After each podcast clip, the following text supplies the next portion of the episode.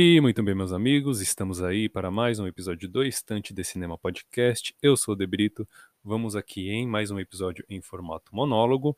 E os temas do episódio de hoje são: vamos falar um pouquinho sobre Bruce Willis, The Flash, segunda temporada de Cidade Invisível e Castelo Ratimbum, O Reencontro, beleza? Esses são os temas aí, os tópicos do episódio de hoje. Espero que vocês gostem. Venham, comigo, é, procura o Estante de Cinema nas redes sociais, arroba Estante de Cinema no Twitter, Instagram, Filmo e Letterbox. Acessem o blog para matérias exclusivas no endereço estantedecinema.blogspot.com e procura o Estante de Cinema Podcast na sua rede de podcast de preferência. Pode ser no Spotify, Deezer, Google Podcast, Anchor ou na rede que for de sua escolha, porque estamos presentes em todos estes agregadores. Agora sim, roda a vinheta e vamos começar.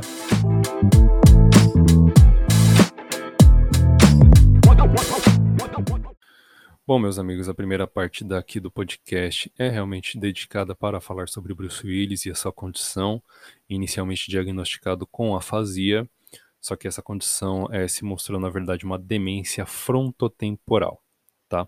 E aqui a, tem uma matéria aqui do Estadão, que eu, tô, que eu abri aqui para fazer é, enfim, a descrição né, dessa condição e as suas variantes, porque, enfim, não sou especialista, não entendo nada do assunto, tem que buscar uma mídia aí um pouco, de certa forma, confiável né, para falar sobre o assunto. Mas tá aqui, tem uma parte da matéria que diz aqui, pergunta quais são os subtipos de demência frontotemporal e quais as mais comuns. Tem aqui, né, a variante comportamental, que chama mais atenção pelas alterações de comportamento, né, a pessoa fica desinibida, não consegue se controlar, afeta a personalidade do paciente. Tem a demência semântica, né? A pessoa não consegue mais compreender as coisas que já compreendia anteriormente, embora possa ter preservado a atenção e a memória. Tem dificuldade para dar nome aos objetos e entender discursos, tá? E tem a, a afasia progressiva não fluente, caracteriza-se principalmente pela alteração lenta e progressiva da habilidade de falar. Então tá aí, é uma condição muito grave, muito é uma doença neurológica, né, identificada.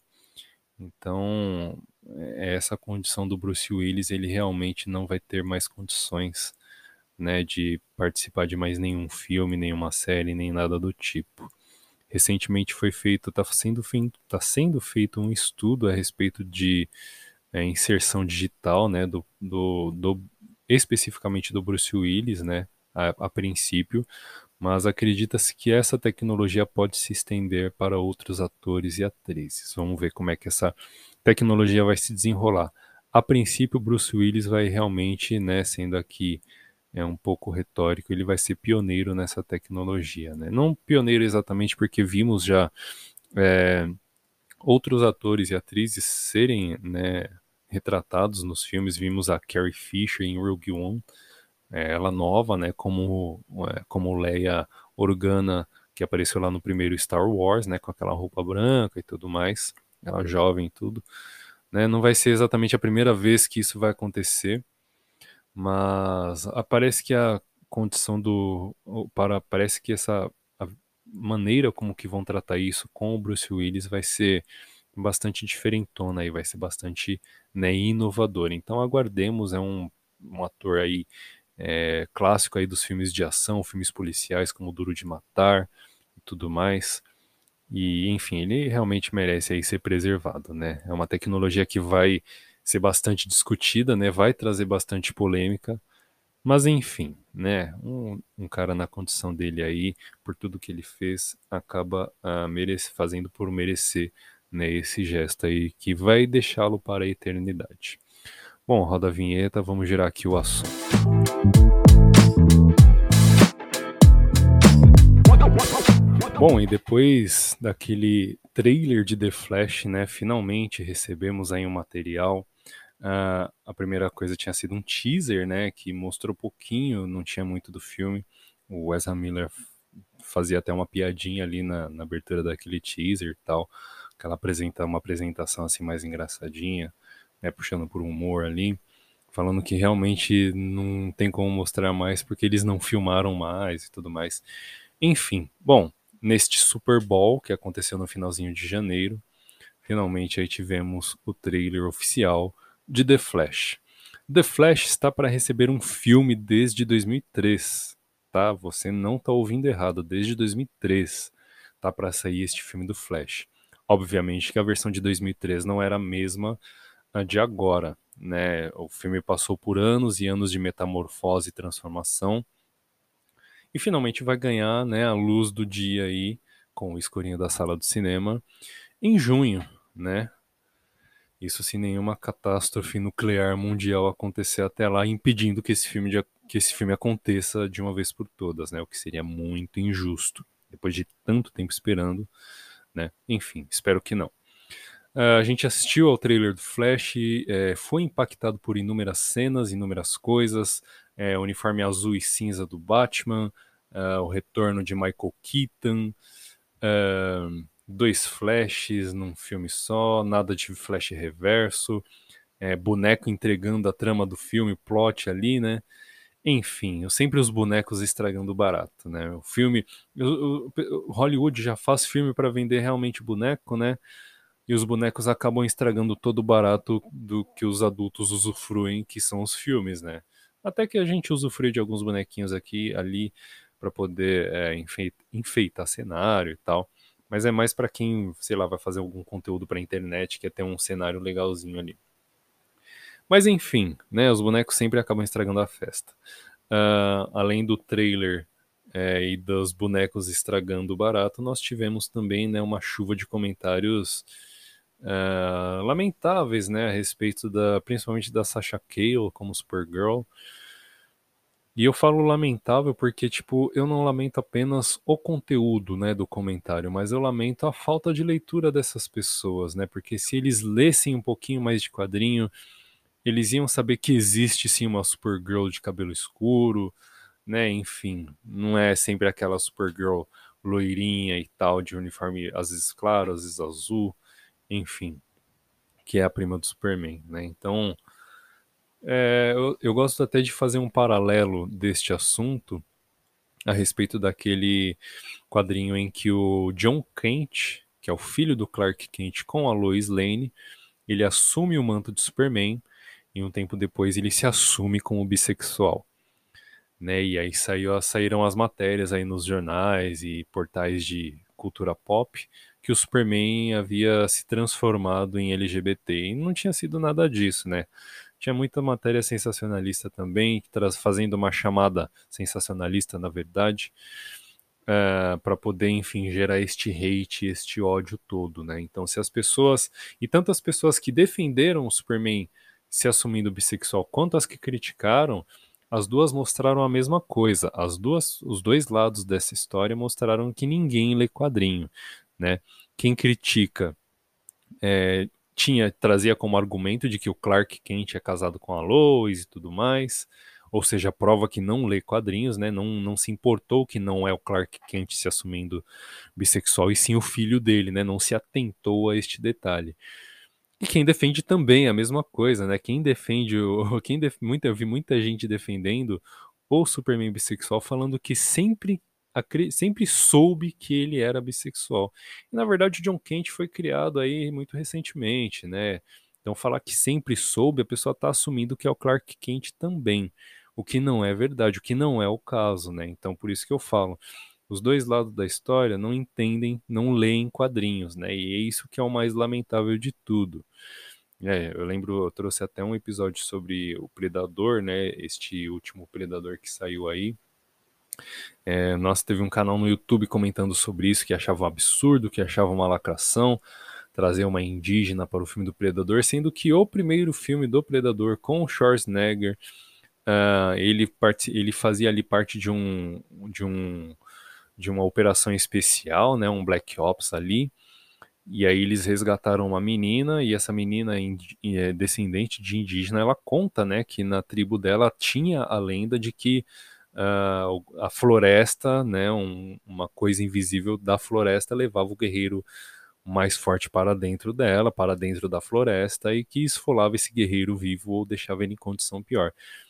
Toda essa coisa a respeito desta lenda, né, em que virou que acabou virando uma lenda indígena ali entre os locais ali do filme, né, do, do primeiro predador, já estava no primeiro filme, então não foi lacração, não foi invenção, não foi, enfim, nada do que né, a gente pode imaginar que esse povo traz. Então é realmente falta de prestar atenção no filme. É, o povo que critica a Sasha Cale como Supergirl é falta de ler quadrinho, não leu Injustice, por exemplo, né? Injustice é uma história que começou como videogame e depois ganhou uma adaptação para os quadrinhos, né? É, o Injustice, no para quem não conhece a história, o Coringa envenena ali o Superman e ele começa a enxergar o Apocalipse, o vilão Apocalipse, na Lois Lane, né? Toda vez que ele olha para Lois, ele vê o Apocalipse. Ele acredita que está lutando com o Apocalipse espancando o Apocalipse, mas ele está surrando a Lois Lane, né? A sua esposa que estava grávida, né? Ela acaba vindo a falecer e tal. O Superman mata o Coringa e ele começa a governar a Terra como um ditador. E aí, numa das noites, né, em que ele tem uma, uma certa crise de consciência ali, ele sonha com a sua filha, com a Lara Lane, né, que inclusive tem o visual exatamente igual o da Supergirl que vai aparecer aqui no filme do The Flash, né? Então por isso que eu, eu bato na tecla de que este filme do Flash não vai adaptar exatamente apenas o Flashpoint. Ele vai ter algumas coisas de, coisas de Injustice também, tá? Eu tenho essa teoria aqui comigo, eu tô compartilhando aqui com vocês. Enfim. Uh, e aí as, esse quadrinho do Injustice traz todo, né, este panorama e tudo mais.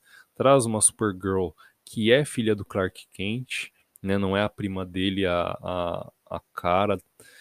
Enfim, é, os quadrinhos eles têm os seu, seus, seus respectivos universos, né? E nem sempre é, nem sempre eles estão conectados, né? Muito pelo contrário, muitas vezes eles são universos completamente diferentes uns dos outros, né?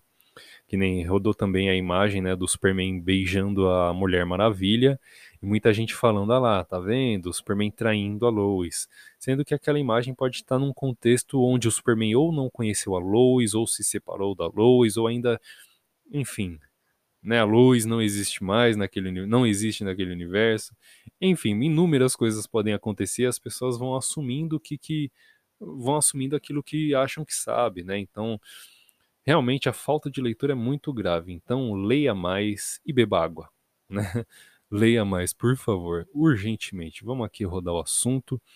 Vamos falar sobre segunda temporada de Cidade Invisível. Roda a vinheta.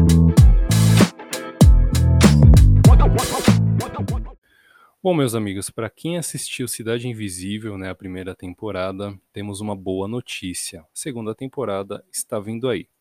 Tem uma matéria no site Aventuras na História, um site do UOL, é, ela terá, essa segunda temporada terá novos nomes no elenco, né, e trará uma cultura indígena mais presente, de acordo com a redação aqui do Aventuras na História. Tá? Algum, alguns nomes para o elenco já foram adicionados, Letícia Spiller, Tasto Carvalho, uh, ainda, mas ainda sem certeza sobre quais personagens em específico é, eles interpretarão tá? Os nomes foram já adicionados ao elenco, mas os, os personagens ainda não, não foram esmiuçados, tá? Então, para quem não assistiu a série que está aqui na Netflix, deixa eu pegar aqui a sinopse. Ela diz assim: após uma tragédia familiar, um homem descobre criaturas folclóricas vivendo entre os humanos e logo se dá conta de que elas são a resposta para o seu passado misterioso. Tem o Marco Pigossi, tem a Alessandra Negrini, tem o Fábio Lago, tem personagens como a Cuca, o Saci Pererê, é, o vilão, inclusive, é o Corpo Seco, né? Muito famoso aí para quem uh, curte aí é, o folclore nacional. E essa série ela vai deixar um legado muito interessante, porque o folclore nacional ele foi muito infantilizado pelo Monteiro Lobato, né? E aí a gente acaba não levando ele muito a sério. Só que esta série ela provou por A mais B que o folclore nacional ele pode ser sim mais sombrio, ele pode ser sim mais dark, ele pode ser sim mais adulto, tá? Então, para quem não assistiu realmente Cidade Invisível, pode pegar, pode assistir. A Alessandra Negrini está incrível na série. Uh, tem efeitos especiais lindos, tem uma ambientação linda, uma ambientação inclusive moderna, né, com carros e, enfim, computador, internet, né? Eles não só deixam o folclore nacional mais de acordo com, as, com, a, com a nossa com o nosso imaginário, assim, com o nosso com o que a gente gosta de assistir, né? Com as nossas preferências, ele não só deixa o folclore nacional nessa maneira, mas ele também dá uma modernizada nele, né? Ele deixa o folclore nacional uh, mais bonito, mais moderno, enfim, mais adulto, mais assistível para nós, né? Porque tudo que a gente for pesquisar aqui vai ser, por exemplo, o sítio do Pica-Pau Amarelo, que tem, enfim, a Cuca, né? Tinha aquele Catalendas do um, um antigo programa do, da TV Cultura, né? Que contava de uma maneira infantil sobre os personagens e tudo mais. Tinha assim historinhas lindas e maravilhosas. Mas enfim, até então a gente só tinha, né, programas realmente infantis e Cidade Invisível tá aí, né? Tá vindo com a voadora de dois pés no peito, mostrando que o nosso folclore nacional é maravilhoso, né? Então a gente pode sim conhecer mais do Brasil, a gente consome muita coisa que vem de fora, então conhecer o folclore nacional é realmente importante, né? Conhecer realmente uh, das, da cultura indígena, dos escra do que os escravizados trouxeram de fora, enfim, né? Vamos largar um pouquinho aí Rei Arthur, é, largar um pouquinho aí os Vikings e Odin e Thor, que a gente é bombardeado com essas coisas que é legal pra caramba. Eu mesmo consumo consumo muito de Rei Arthur, né? Que é, é cultura celta, né? Folclore ali é, britânico e tudo mais. Enfim, vamos consumir aí um pouquinho mais de folclore nacional, tem bastante coisa muito interessante, vale a pena assistir. A segunda temporada tá vindo aí, a primeira temporada tem lá sete, oito episódios, é uma temporada, é uma série bem curtinha, vale muito a pena acompanhar. Então, ó, aproveita que a segunda temporada ainda não estreou, assiste a primeira, depois me conta o que, que achou é, lá no Instagram, beleza? Vamos girar aqui a vinheta, vamos continuar em produções nacionais, mas vamos sair um pouquinho de Cidade Invisível, vamos para Castelo Ratimbum, roda a vinheta.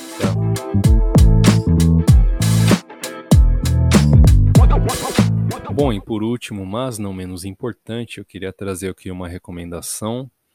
Uh, no último dia 25, lançaram uma homenagem para o Castelo Ratimbum, né, o seu elenco, a sua produção.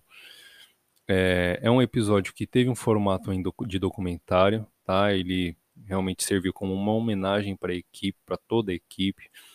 Teve lá uma nova animação de abertura, uh, refizeram um cenário muito parecido com o que era original que utilizaram na gravação da série é, e trouxeram quase todo o elenco ali é, para poder, enfim, dar um depoimento, fazer, fazer comentários uh, sobre como que era, né, os dias de gravação e tal.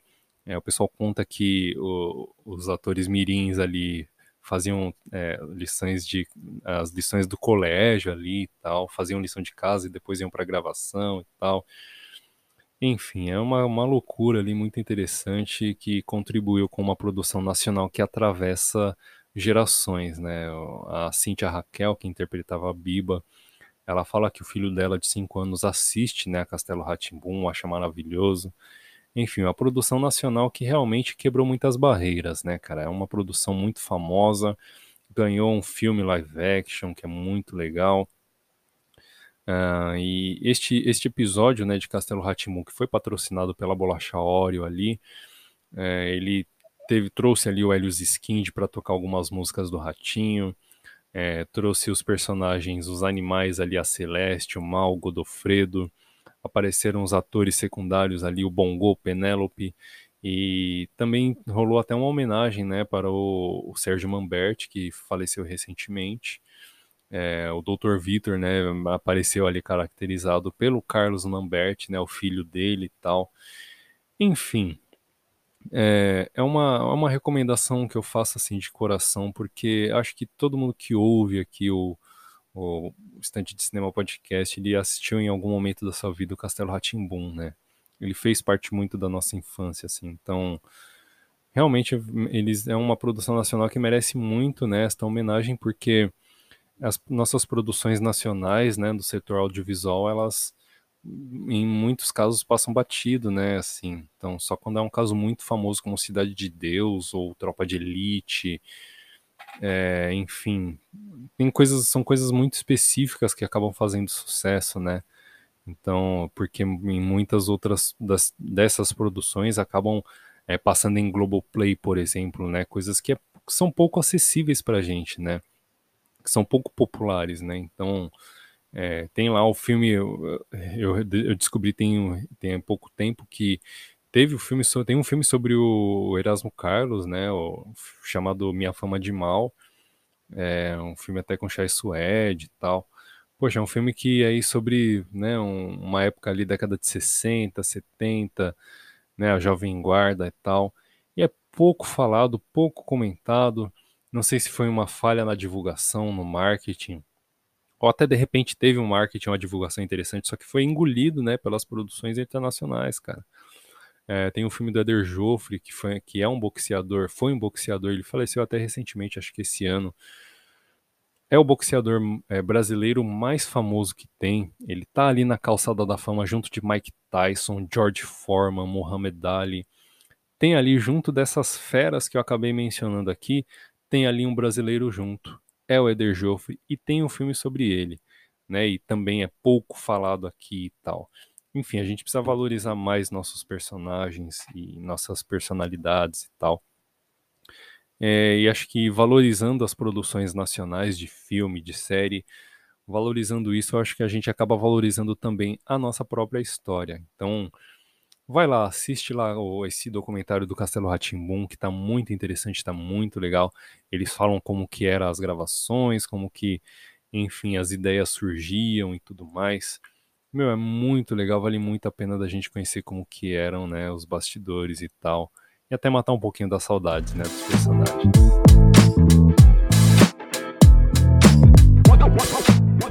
Bom, meus amigos, o episódio de hoje vai chegando ao final. Muito obrigado pela companhia virtual que você me propôs neste episódio. Mais uma vez, meu sincero agradecimento.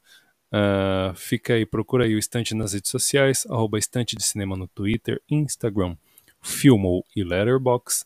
Acessem o blog para matérias exclusivas no endereço estantedecinema.blogspot.com e procure o Estante de Cinema Podcast e Ovelhas Elétricas nas suas redes de podcast de preferência. Pode ser no Spotify, Deezer, Google Podcast, Anchor ou na rede que for de sua escolha, porque estamos presentes em todos estes agregadores. Agora sim, muito obrigado mais uma vez pelo play neste episódio e nos vemos numa próxima.